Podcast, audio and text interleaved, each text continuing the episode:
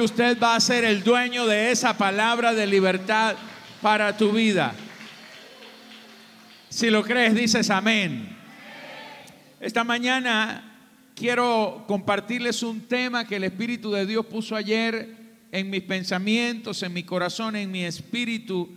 Y quiero que usted también esta mañana lo pueda compartir con la persona que tiene a su lado, por lo menos el título. Dígale, si lo tienes, entonces puedes.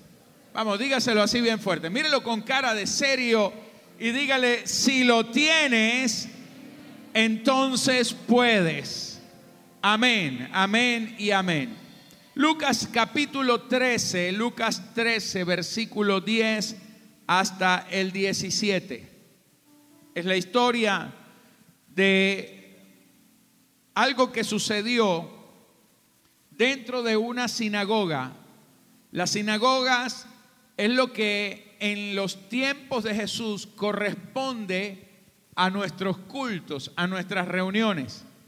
Cuando decían vamos a la sinagoga es como cuando hoy decimos vamos a la reunión, vamos a la iglesia, vamos al culto. Y la Biblia dice que Jesús estaba ese día enseñando en una sinagoga. Ese era un día sábado. El sábado era el día de reposo, el Shabbat, y eran los días en los cuales la gente tenía prohibido por la ley hacer cosas, pero se reunían para escuchar la palabra, se reunían los sábados para recibir el alimento y la palabra del Señor. Entonces dice la escritura de la manera siguiente, enseñaba Jesús en una sinagoga en el día de reposo. Y había allí una mujer que desde hacía 18 años tenía espíritu de enfermedad y andaba encorvada y en ninguna manera se podía enderezar. Cuando Jesús la vio, la llamó y le dijo, mujer, eres libre de tu enfermedad y puso las manos sobre ella y ella se enderezó luego y glorificaba a Dios. Pero el principal de la sinagoga, enojado de que Jesús hubiese sanado en el día de reposo, dijo a la gente, seis días hay en que se debe trabajar. En estos pues venid y sed sanados y no en día de reposo. Entonces el Señor le respondió y dijo, hipócrita, cada uno de vosotros no desata en el día de reposo su buey o su asno del pesebre y lo lleva a beber.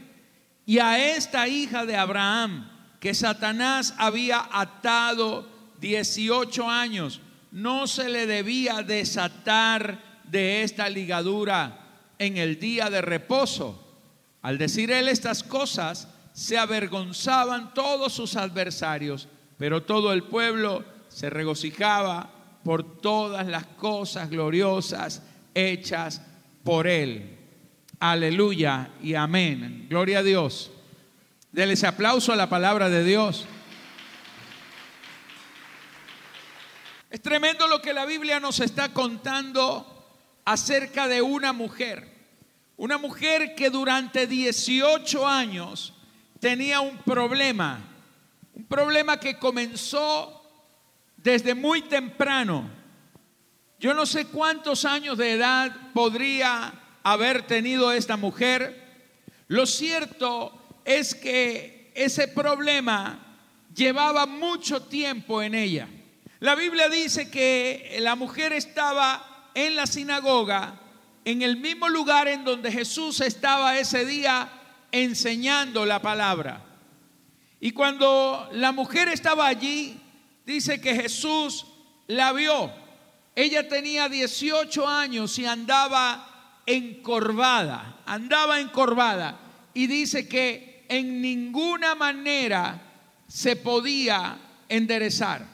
Y cuando Jesús la ve, Jesús solamente le dice una palabra, le dice, mujer, eres libre.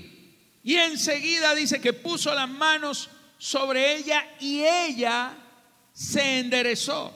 Y entonces dice la escritura que aquel milagro, aquella sanidad, en vez de provocar alegría, en vez de provocar saltos y aleluyas y gloria a Dios, lo que provocó fue una discusión. Porque dice que el principal de la sinagoga se enojó. Porque ese día era Shabbat, era día de reposo. Y entonces él dijo, la semana tiene seis días en los que está permitido trabajar. Y en esos días el que quiera ser sanado tiene que venir. Pero el sábado no. Eso está prohibido sanar el día sábado.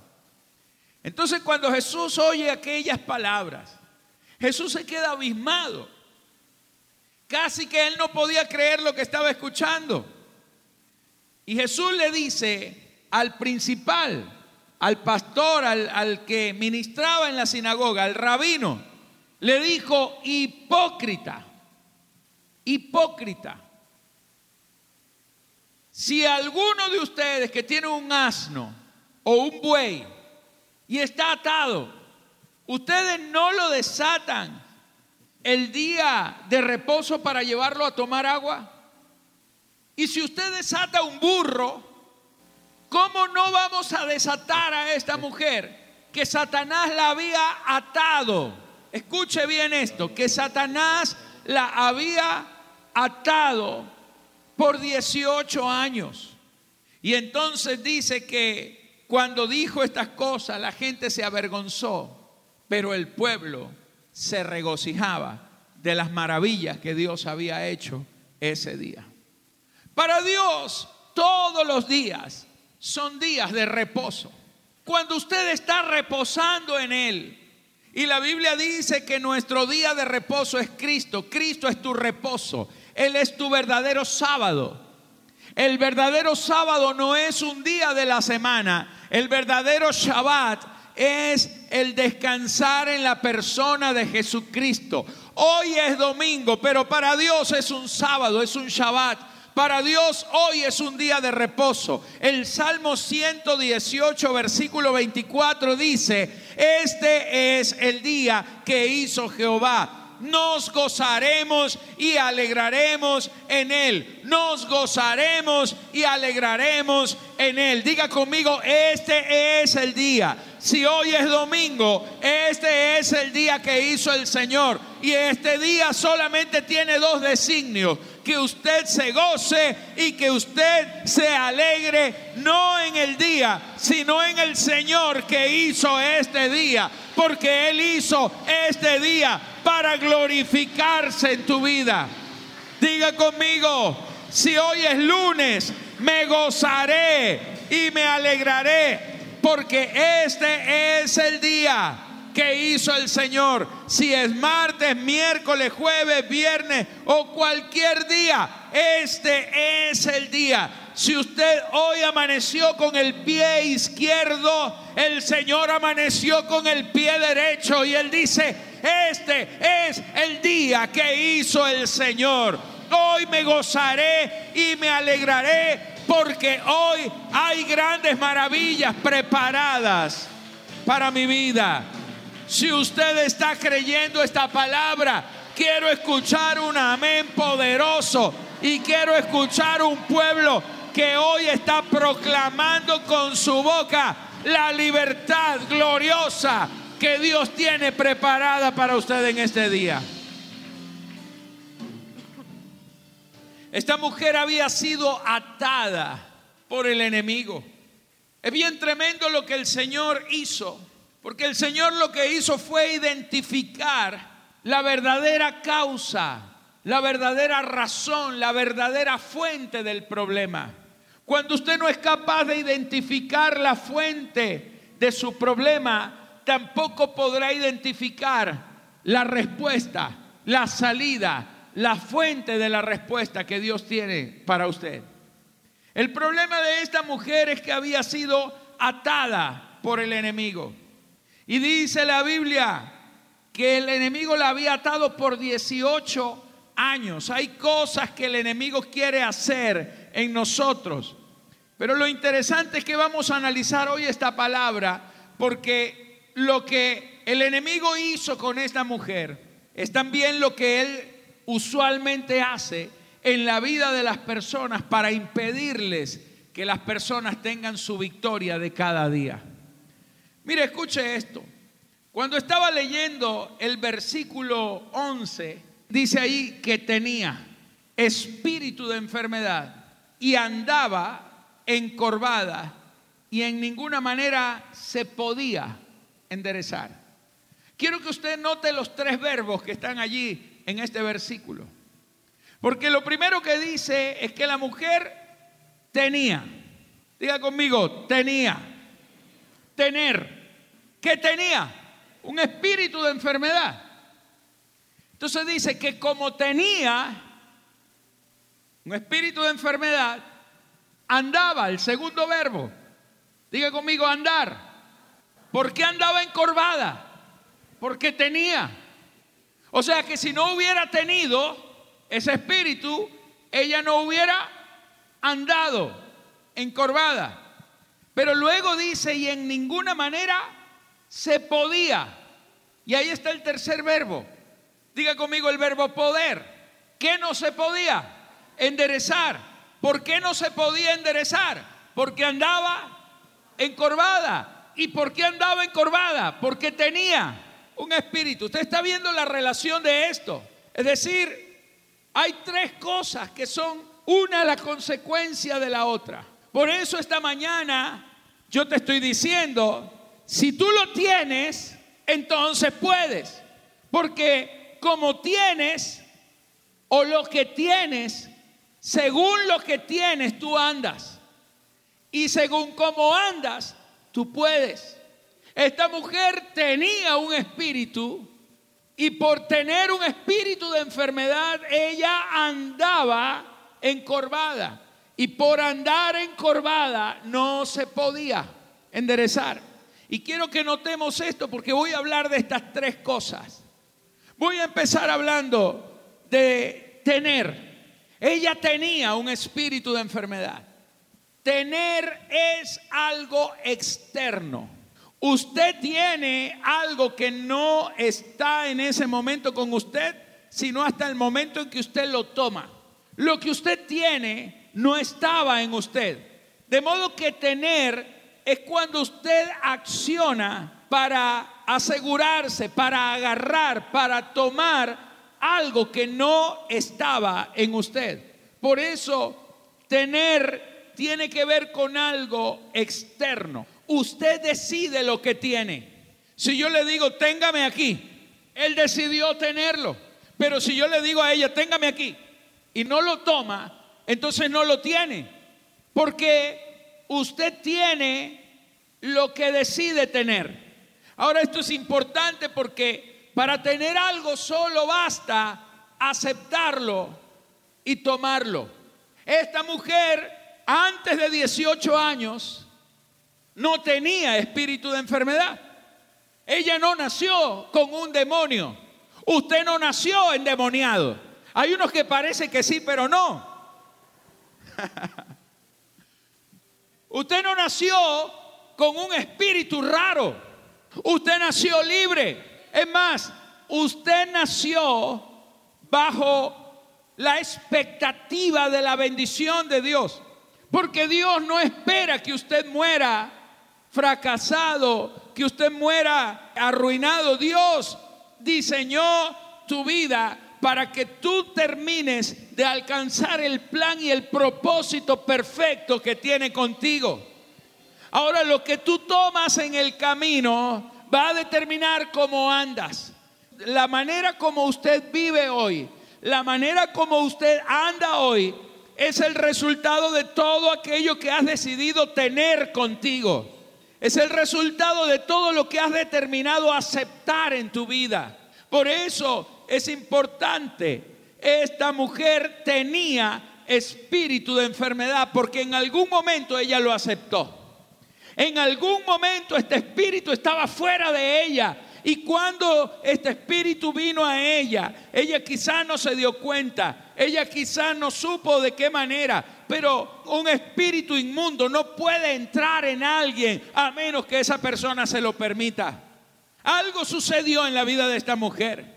Este espíritu de enfermedad no era de Dios, no lo mandó Dios y por lo tanto no debía estar en ella. Dios no lo envió. Y si Dios no lo envió, ¿quién lo envió? Lo envió por supuesto las tinieblas, Satanás, el diablo. Y ella en algún momento decidió tomarlo y aceptarlo.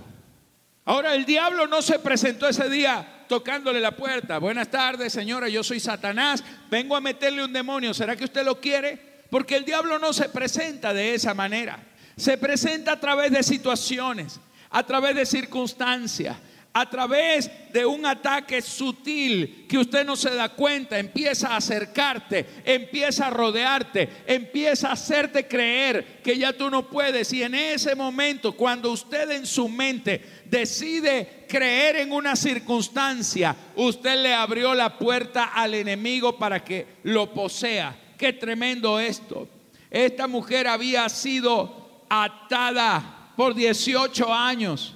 Ella no debía estar atada. Un espíritu viene a atar tus pensamientos. Satanás viene a atar tu forma de pensar, tus estructuras. Porque mientras te mantenga atado con seguridad, al final va a provocar muerte a menos que Dios intervenga en el asunto. Y Dios ha determinado intervenir en tu vida. Dios ha determinado entrar en tu corazón. El único que tiene derecho a estar dentro de usted es el Espíritu Santo y nadie más. Aleluya. Es Cristo en nosotros. Diga conmigo, Cristo en nosotros, la esperanza de gloria. Toda la esperanza de Dios está puesta en el Cristo que mora dentro de usted. Gloria al Señor. Ahora a mí me llama la atención que Jesús cuando habló de esta mujer, no dijo esta mujer está endemoniada. Él dijo, esta mujer está atada. Y cuando habló de ella, lo que dijo es, ella es una hija de Abraham a la que hay que desatar. Y él le reclama a los fariseos y les dice lo siguiente, ¿quién de ustedes que tiene un asno, un burro atado? En el día de reposo no lo desata para llevarlo a beber, no lo desata. Y esta mujer, esta hija de Abraham, que había estado como atada por 18 años, no había que desatarla, aunque sea día de reposo.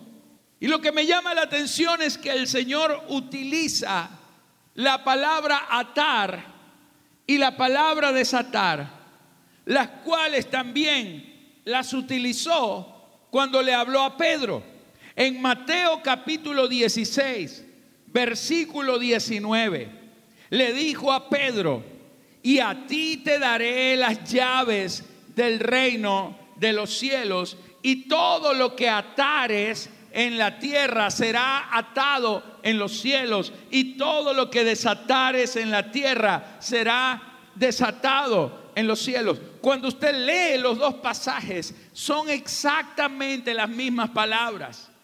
Y la palabra atar y desatar, esto lo he explicado en alguna ocasión, pero son palabras jurídicas, no son palabras que se utilizaban solamente para referirse a amarrar, para referirse a ligar algo con una cuerda o con una cadena o para quitarla en el caso de desatar. También se refería, estas palabras tenían un uso completamente jurídico. Cuando habían juicios, cuando el juez en un caso, en un tribunal, venía y el juez dictaminaba si ataba o si desataba al reo. Cuando ataban al reo, el, juez decía hay que atarlo, porque era la manera de llevarlo preso, atado. Le ponían las cadenas, le ponían las esposas, pero el juez determinaba que atar era un acto de legalidad o de ilegalidad. Es decir, se lo explico de esta manera. Cuando la Biblia dice atar o desatar, se refiere a que el juez determina lo que es legal o lo que no es legal. Cuando usted ata algo, usted está diciendo, esto lo voy a atar porque no es legal en mi vida. No es legal en mi vida. Todo lo que usted ata es porque lo considera ilegal. Y todo lo que usted desata es porque usted lo considera legal. Si usted desata una enfermedad sobre su vida, usted está declarando que la enfermedad es legal. Pero si usted ata la enfermedad, usted como juez está determinando que esa enfermedad no tiene poder ni tiene legalidad sobre usted. Ahora, esta mujer, ¿quién la ató? ¿Quién ató a esta mujer? La Biblia dice que el que la había atado era Satanás. Y esto me llama mucho la atención, porque aquí hay algo que usted necesita comprender y necesita definirlo de una manera muy clara para poder tener victorias en su vida. Y es que todo lo que usted declara ilegal, para Dios también es ilegal, porque la Biblia dice, todo lo que tú ates en la tierra será atado en el cielo. Y todo lo que usted desate en la tierra será desatado en el cielo. Pero en el infierno sucede lo contrario. Todo lo que usted no ate en la tierra, el infierno lo desata. Cuando usted no dice que algo es ilegal, el infierno lo vuelve legal. El diablo va a decir es legal. Porque el diablo es el opositor, es el adversario. Por eso el diablo ató a esta mujer, porque la mujer nunca desató su sanidad. Ella nunca desató su milagro. Ella nunca desató su libertad, su vida. Y cuando usted decide no intervenir en su propio destino, usted le está dando las llaves a alguien más. El Señor por eso le dijo a Pedro, Pedro, a ti te daré las llaves. Dígale al que está a su lado, las llaves de tu vida, las llaves del reino de Dios para tu vida deben estar solo en tus manos, sino en las manos de tu enemigo, no en las manos de tu adversario, no están en las manos del diablo. El diablo no tiene el poder de atar tu vida a menos que usted le haya entregado las llaves. Esto es impresionante porque todo esto se lleva al plano de un juicio.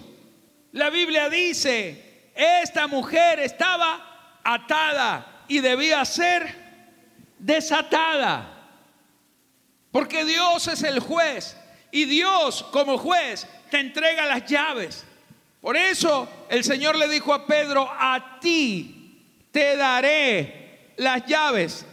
Quiero que saque unas llaves ahora, saque unas llaves y haga bastante ruido, haga algo profético conmigo. Yo quiero que usted levante esas llaves y diga conmigo, estas son las llaves estas llaves abren puertas. Estas llaves tienen poder. Estas llaves permiten el acceso a una puerta que está cerrada. O tienen el poder para cerrar una puerta que esté abierta. Vamos, dígalo conmigo. Las llaves son poder. Las llaves son poder. El reino de Dios no consiste en palabras, sino en poder. Y el poder está en una llave. Una llave abre, una llave cierra, una llave ata o una llave desata. Yo tengo las llaves. Diga conmigo las llaves de mi destino, las llaves de mi economía, las llaves de mi finanza. No están en las manos del diablo, no están en las manos de alguien más, no están en las manos de un gobierno o de alguien que decida. Las llaves de mi vida están en el poder del Señor que me las entregó a mí. Él me las dio a mí y ahora están bajo mi cuidado. Yo tengo las llaves, tengo el poder de abrir, tengo el poder de cerrar. Todo lo que yo abra, toda puerta que se abre aquí abajo, la abro yo y el cielo la respalda. Toda puerta que yo cierre, el diablo no la puede abrir. Y toda puerta que yo abra, el diablo no la puede cerrar, porque yo tengo las llaves. Yo tengo las llaves. Diga conmigo, tengo las llaves de mi milagro. Tengo las llaves de mi próxima bendición financiera. Tengo las llaves para hacer negocios. Tengo las llaves de la riqueza. Tengo las llaves de la abundancia. Tengo las llaves de la prosperidad. Tengo las llaves de la sanidad. Tengo la llave del ministerio. Tengo la llave para tener una familia sólida, feliz, poderosa. Alguien tiene llaves en su mano. Dígale que está a su lado, mira bien mis llaves.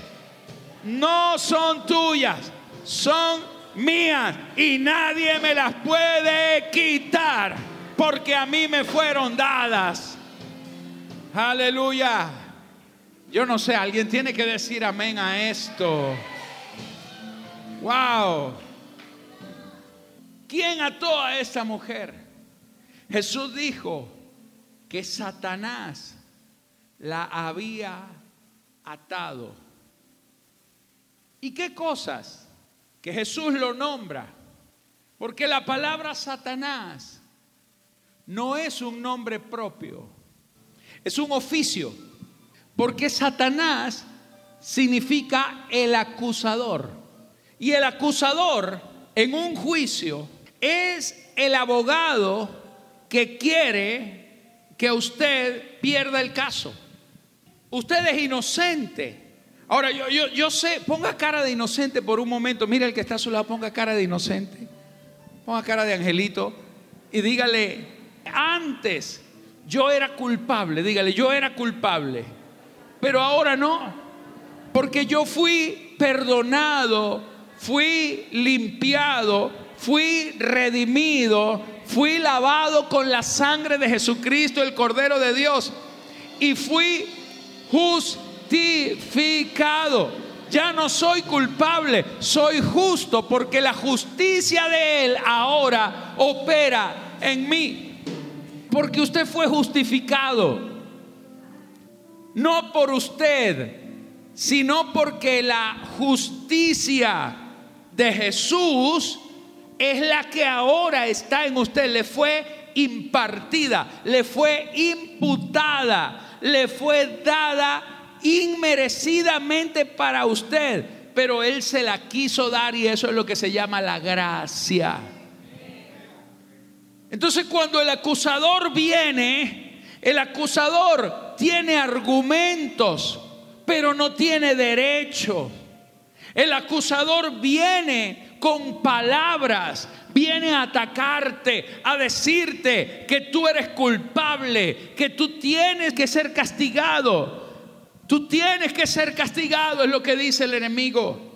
Tú tienes que estar enfermo porque no te portaste bien con Dios. Tú tienes que estar enfermo porque tú no has vivido una vida correcta como debe ser. Y el enemigo viene con argumentos porque él es el acusador. Y cuando el acusador, tú le aceptas los argumentos y tú aceptas la acusación, ya perdiste tu juicio. Por eso Satanás ató a esta mujer porque ella no se puso de acuerdo con el juez, sino con el adversario. Ella no se puso de acuerdo con Dios, se puso de acuerdo con el enemigo. El enemigo dice que la ató por 18 años. ¿Cómo comenzó esa enfermedad? Con un dolorcito aquí. Ay, me duele. Y esa mañana comenzó, ay, yo ando mal. Uy, qué duro esto. Esto es lo que me faltaba. Una hernia, un lumbago, un dolor. Esto era lo que le faltaba a mi vida. Imagínate lo que uno confiesa. Esto era lo que me faltaba. Argumentos que los aceptó en su pensamiento, que se levantó con ellos una mañana, los prolongó durante el día, los intensificó al día siguiente y terminó haciendo lo suyo. ¿Qué te pasa? Tengo un gran dolor, tengo un problema en la columna, lo tengo. lo tengo, lo tengo. Se hizo la dueña, se hizo la dueña de algo que no le pertenecía. Ella no tenía una enfermedad, la enfermedad la tenía el diablo y se la ofreció y ella gustosa e ignorantemente la aceptó. ¿Cuántas cosas no acepta usted día a día? Cada mensaje que usted acepta que no viene de parte de Dios, cada diagnóstico, cada cosa que vienen a, a decirte lo que en lo natural, en lo natural, se supone que tú tienes pero señores, las llaves que te entregó el Señor no son naturales, son espirituales. Son llaves de fe que te permiten a ti aceptar o no lo que te están diciendo. Esta mujer aceptó el dictamen del acusador. El acusador vino a mostrarle la enfermedad y ella terminó creyéndola durante 18 años el diablo la ató. Él no tenía el poder, él solamente podía acusarla, pero no podía atarla. Ella se dejó atar porque le entregó las llaves de su vida. Dile a la persona que está a tu lado, no sueltes tus llaves, no sueltes tus llaves, no aceptes nada que no venga de parte de Dios, porque todo lo que tú recibes lo tienes. Y cuando tú tienes, algo que no es de Dios, terminarás andando en el camino que no preparó Dios para ti.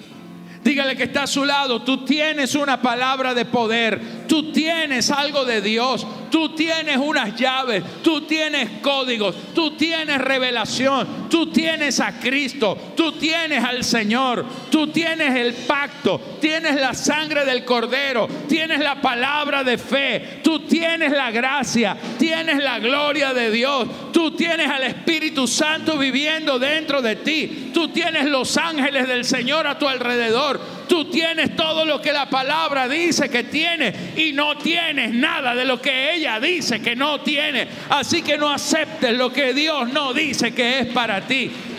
Tú tienes a Dios, tú no tienes nada que no sea lo que Dios te ha dado. Si estás llevando algo contigo que Dios no te lo entregó, suéltalo y decláralo ilegal en tu vida. Aleluya, vamos, a darle ese aplauso a Jesús.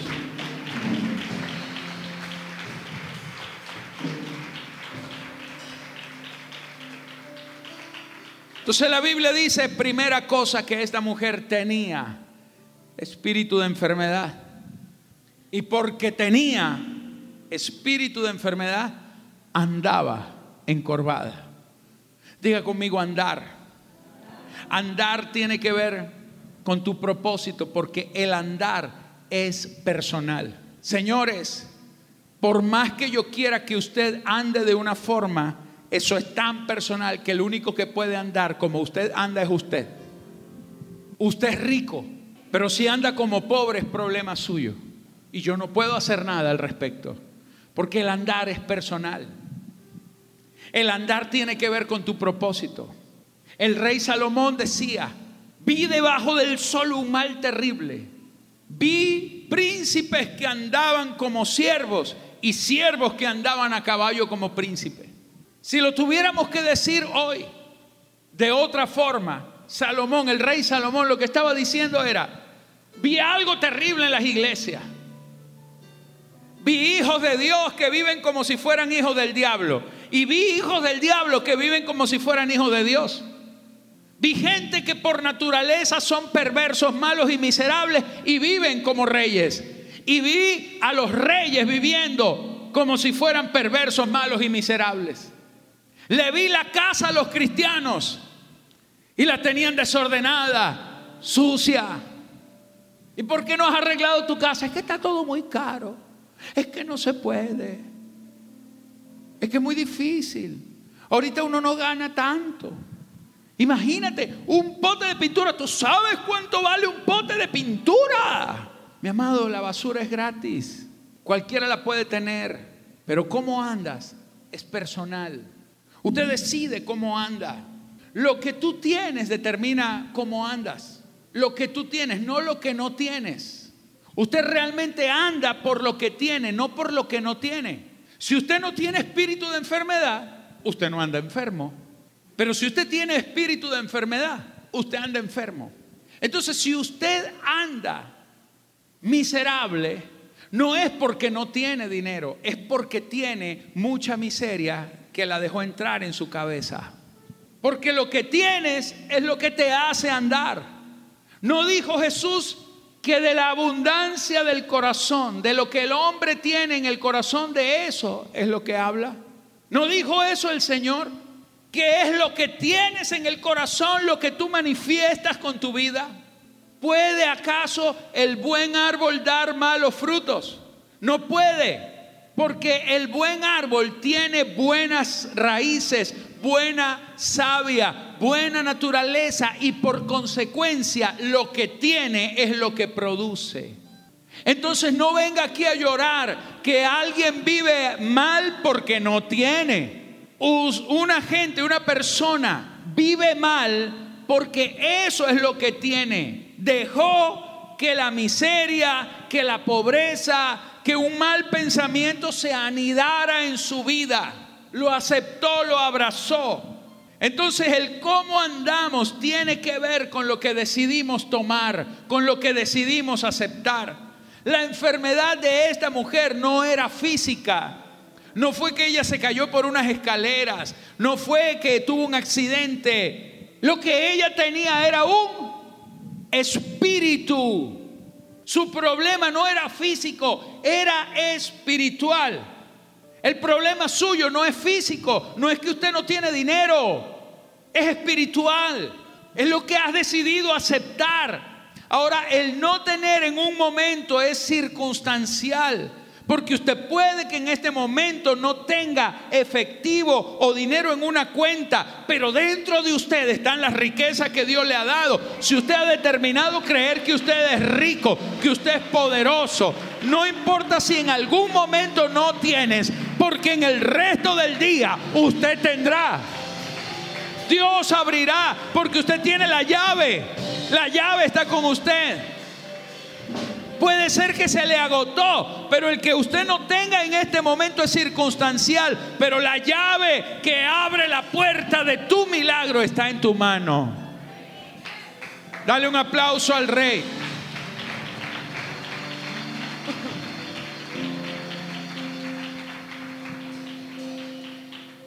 Hay pesos, cargas pesadas que en algún momento pueden llegar a encorvarnos. Esas cargas pesadas son pensamientos que nos debilitan, pensamientos que nos envejecen. Hay pensamientos que vienen a ponerte una carga, vienen a envejecerte, a debilitarte. Ahora, pensar que usted no puede o que algo es muy difícil o que algo es imposible, eso te encorva, te debilita, cuando usted anda encorvado, usted dejó de mirar hacia arriba. El encorvado ya no puede fijar su mirada en las cosas de arriba, sino en las de la tierra. El Señor dice, no pongas tu mirada en las cosas de la tierra, sino en las de arriba. Porque todo lo de la tierra es temporal, pero las cosas eternas están arriba.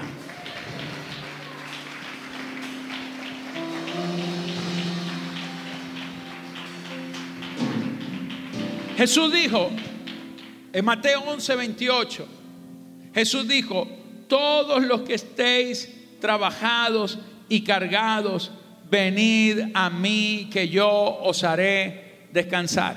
Mateo 11 del 28 al 30, siga el versículo siguiente, el 29 dice, llevad mi yugo sobre vosotros y aprended de mí que soy manso y humilde de corazón y hallaréis reposo, descanso para vuestras almas, porque mi yugo es fácil y ligera mi carga. Escúcheme esto. El Señor está hablando de cargas y está hablando de yugos. ¿Qué es un yugo? El yugo era lo que se le colocaba a los animales para arar la tierra. Era un palo, un tronco de madera que se le ataba al cuello a dos animales para que tiraran del arado. El yugo ataba literalmente al animal. Pero hay algo importante. Jesús no solo hablaba de yugos. Él decía, mi yugo es fácil.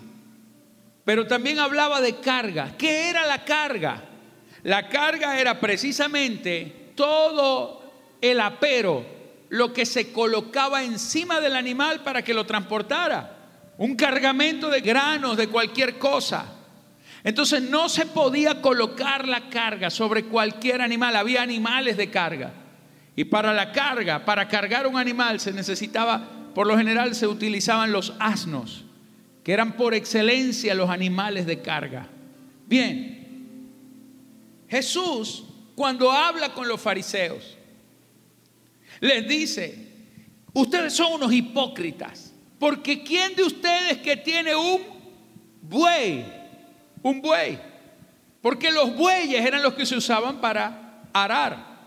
O un asno, porque el asno era el que se utilizaba para llevar la carga.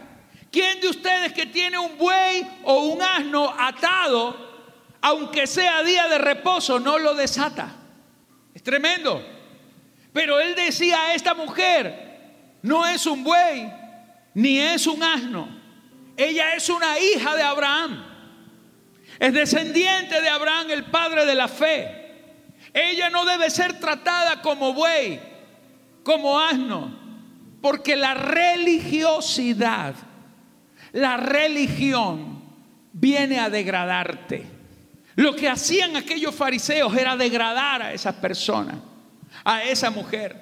Al final el hombre se enoja y dice, usted si está enfermo puede venir de lunes a viernes, pero los sábados está prohibido ser sanado, porque era lo que la religión enseñaba. La religión viene a atarte, la religión viene a decirte que ser libre es malo, que ser próspero es malo, que no se puede hablar de abundancia, que no se puede predicar de prosperidad. Ah, esos son de la prosperidad. ¿Cuántas veces han criticado tu vida diciendo, ah, tú eres de, de los de la prosperidad? Sí, y tú eres de los de la miseria o qué? Porque si usted no es de la prosperidad, entonces ¿de quién es? La prosperidad es de Dios. La prosperidad no es mala. La religión nos ha hecho creer que toda prosperidad es mala. La prosperidad no es mala. Dios hizo la prosperidad para que viva libre usted.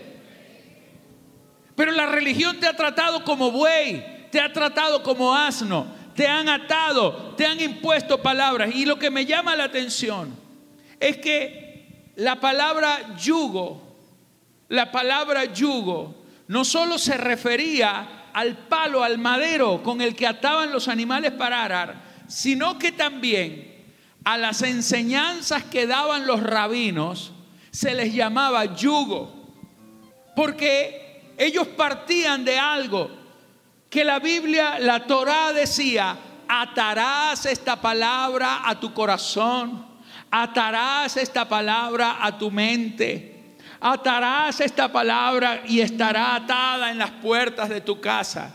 Entonces los religiosos agarraban lo que se llamaban las filacterias. Las filacterias eran, eran unos cubos y en esas filacterias colocaban allí escritos versículos bíblicos y entonces cada vez que ellos iban a orar o cada vez que iban a salir, agarraban y se amarraban una cinta con la cajita en la frente. Se amarraban aquí un pedazo de Biblia. Es como que usted agarre una Biblia le eche pega loca y se la ponga aquí en la frente. Y usted salga así a la calle. Y entonces cuando le decían, ¿y por qué usted carga eso? Porque eh, la Biblia dice que tengo que cargar la palabra atada a mi mente. Y así como eso, a esa pobre mujer durante 18 años la habían llenado de religión. Pero Cristo vino a decir, mis amados, mi yugo es fácil y mi carga es ligera porque la enseñanza, la palabra es fácil. La palabra no es difícil. Vivir en santidad es fácil. Vivir en libertad es fácil. ¿Por qué? Porque no es ninguna carga. Una carga es algo que usted no puede llevar. Por eso Cristo vino a llevarla por usted. Toda carga la pone el pecado, toda carga la pone la circunstancia. El enemigo viene a atarte. El enemigo viene a cargarte con peso que no puedes llevar. Pero el Señor viene a colocar una carga de libertad. Esa es fácil de llevar. Ser cristiano no es difícil, es fácil porque no hace usted nada. Lo único que usted tiene que hacer es creer que ya Él lo hizo todo y cuando usted lo cree, hecho está. Aleluya. Apláudele al rey, apláudele al rey. El yugo es la palabra. El yugo es la palabra. La palabra que estamos soltando en este lugar te tiene que hacer libre de toda circunstancia. Aplauda con fuerzas al Rey y dele la gloria a Dios.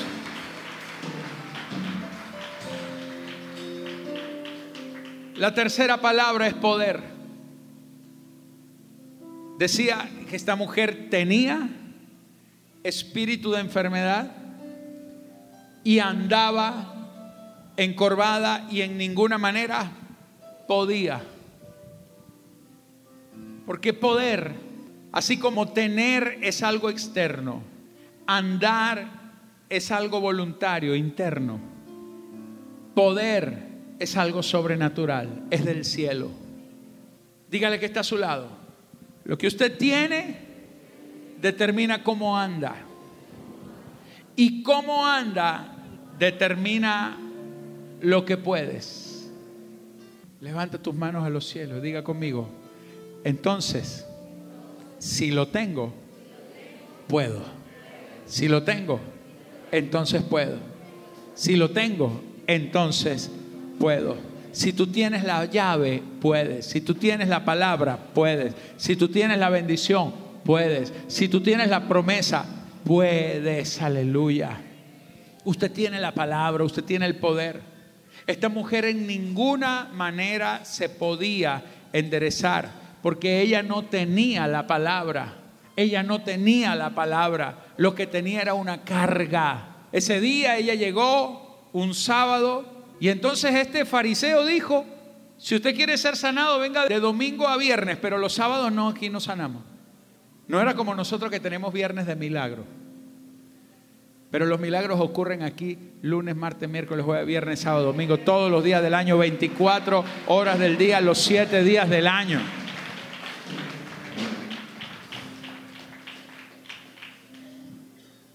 Cuando la Biblia dice que en ninguna manera se podía enderezar, la palabra enderezar significa revertir lo que se torció.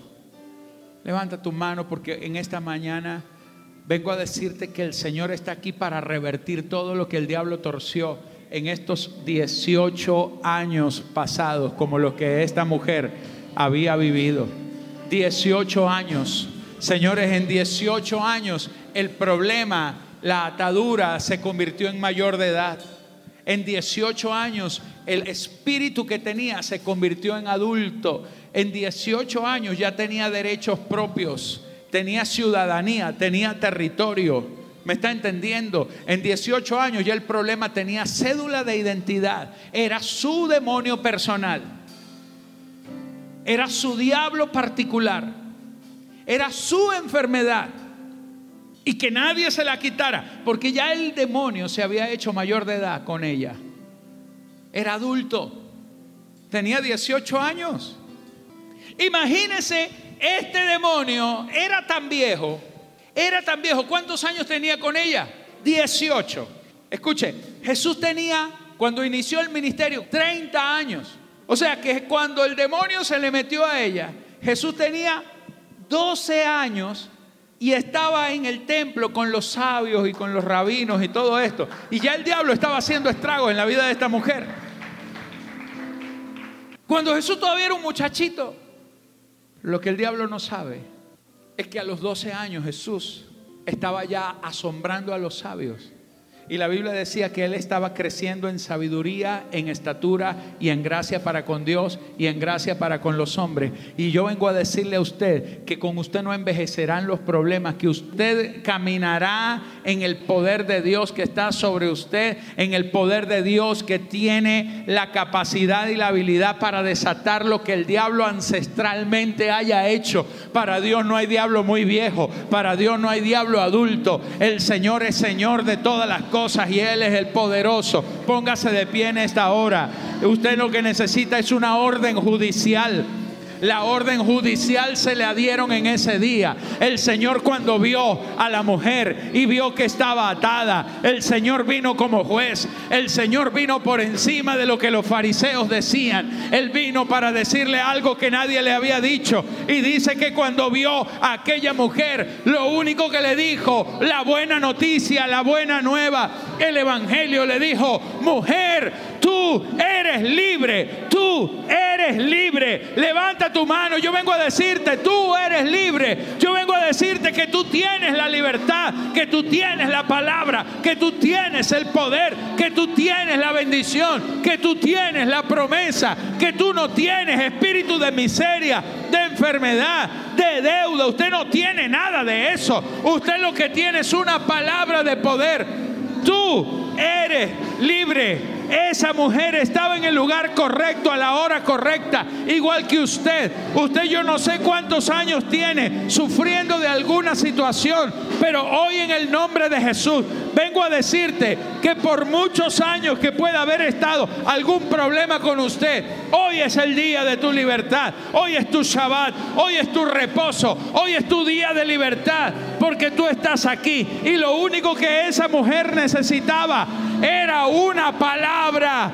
Y la palabra está aquí, está sobre ti, está viva. Levanta tus manos, iglesia. Tú puedes, tú puedes, tú puedes. Si tú lo tienes, tú puedes. Si lo tengo, entonces puedo. Usted tiene el poder, tienes la palabra. La gloria de Dios está sobre ti. Levanta las manos y aplaude con fuerza al Rey de Gloria. Te amo Espíritu Santo. Te amo Espíritu de Dios. Te amo. Dígale al Señor, te amo Señor. Mientras usted está aplaudiendo, yo en esta mañana quiero orar por usted. Y si usted trajo a alguien invitado, acérquelo aquí adelante, por favor. Pero yo quiero esta mañana orar por ti. Yo quiero declarar que tú puedes. Quiero declarar que tú puedes. Quiero declarar que tú puedes. Quiero declarar que tú puedes. Quiero declarar que no hay nada imposible para ti. Que no hay nada imposible para ti. Quiero que cierren sus ojos por un momento. Esta mañana, hija, tú puedes, tú puedes, tú puedes, tú puedes, tú puedes, tú puedes, tú puedes. Hay circunstancias que Dios va a cambiar. Hay cosas de tu pasado que Dios las está rompiendo. Y hoy vengo a decirte que toda tristeza, que todo dolor que está en tu corazón, porque veo que tu corazón está golpeado, veo que tu corazón ha estado golpeado, pero el Señor te dice, yo soy el Dios, y te dice el Señor, yo pongo perdón en tu corazón, pongo perdón para que perdones, quiero que perdones porque te quiero hacer libre. Quiero en esta hora desatarte de todo tu pasado, de todo dolor, de todo lo que te dijeron, palabras con las que te marcaron, porque fuiste golpeada con palabras, fuiste golpeada en tu corazón. Pero hoy el Señor te dice, yo soy el Dios de libertad, yo soy el Dios de las oportunidades. Yo soy el Dios de nuevas oportunidades. Hoy vengo a bendecirte en el nombre de Jesús. Hoy mi presencia mi presencia está sobre ustedes. Declaro sanidad en tu cuerpo. Recibe, recibe, recibe, recibe hoy. Hay un milagro de sanidad en tu cuerpo, mujer. Hay un milagro de sanidad. Hoy es tu día. Hoy es tu día. Hoy estoy sanando tus huesos. Hoy quito toda dolencia de tus huesos. Toda dolencia de tus huesos. Hoy, hoy, hoy, hoy, hoy, hoy, hoy. Sé libre. Eres libre por el poder del Señor. Aleluya. Padre Señor, yo te doy gracias por tu palabra. Te doy gracias por lo que tú estás haciendo. Te doy gracias por lo que tú estás obrando. En el nombre de Jesucristo.